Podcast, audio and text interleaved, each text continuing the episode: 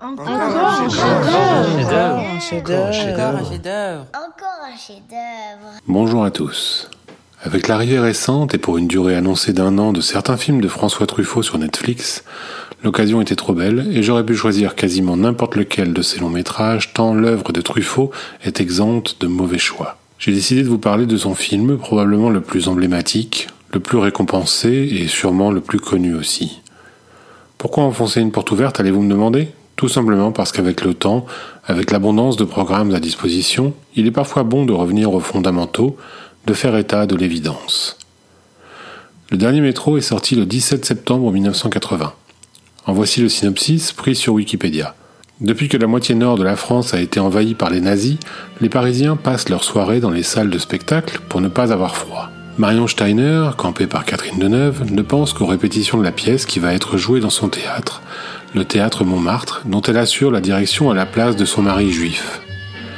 Tout le monde pense que Lucas Steiner, Heinz Pennant, a fui la France. En réalité, il s'est réfugié dans les sous-sols du théâtre. Chaque soir, Marion lui rend visite et commente avec lui le travail des comédiens, notamment celui du jeune premier de la troupe, Bernard Granger, qui est interprété par Gérard Depardieu. Très vite, Lucas comprend, simplement en écoutant les répétitions depuis sa cachette, que sa femme est tombée amoureuse de Bernard Granger.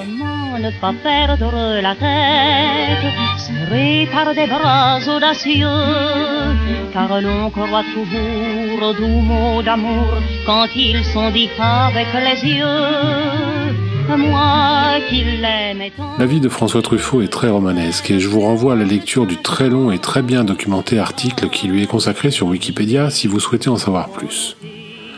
Le dernier métro arrive à la fin d'une carrière à la fois riche de 21 longs métrages qui furent quasiment tous des succès, et ce dès le premier, les 400 coups en 1959, et trop courte puisque le réalisateur succombe à une tumeur cérébrale en 1984 à l'âge de 52 ans. Le pari de l'occupation décrit par Truffaut trouve son inspiration dans plusieurs sources. Ses souvenirs de cette période tout d'abord, la vie de Margaret Kelly ensuite. Plus connue sous le nom de Miss Bluebell, cette danseuse, restée célèbre pour avoir fondé les Bluebell Girls au Lido de Paris, a caché durant l'occupation son mari Marcel Lebovici. Carola, une pièce de Jean Renoir, enfin, écrite en 1957 et publiée avec l'aide de Truffaut dans une revue théâtrale en 1976. Le film comprend également de nombreuses références à l'actualité culturelle française des années 1940. Les arrestations successives, à la libération, du personnage incarné par Jean Poiret sont très librement inspirées des déboires de Sacha Guitry. La scène où le personnage de Gérard Depardieu s'en prend aux critiques de Je suis partout est tirée d'un incident qui opposa Jean Marais à Alain Lobreau. Truffaut se cite aussi lui-même. Les paroles d'amour de la pièce de théâtre jouée dans le film par les personnages de Catherine Deneuve et Gérard Depardieu sont tirées de son film La sirène du Mississippi, avec en particulier des expressions C'est une joie et une souffrance et L'amour fait mal. Truffaut ne découvre ses origines juives qu'en 1968 et le dernier métro est, par bien des aspects, une œuvre très intime. Le réalisateur est d'ailleurs assailli par un doute permanent sur le tournage.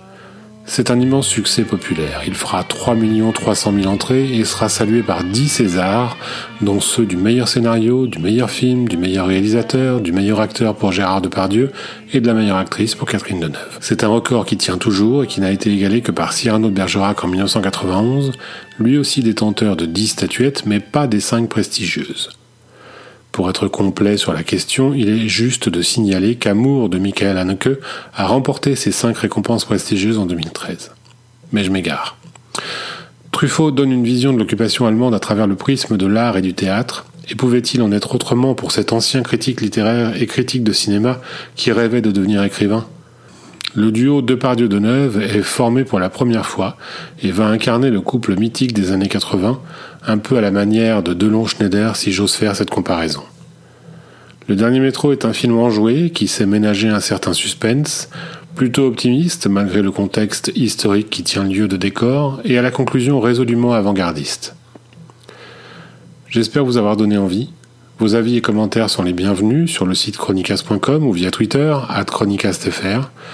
Abonnez-vous pour recevoir les prochaines émissions et vous pouvez nous retrouver sur Spotify, Deezer et toutes les plateformes de podcast. Et comme toujours, un gentil commentaire et 5 étoiles sur Apple Podcast pour nous aider à gagner en visibilité. Bon film et à la prochaine pour découvrir encore un chef-d'œuvre. Oh non, pas encore un chef-d'œuvre.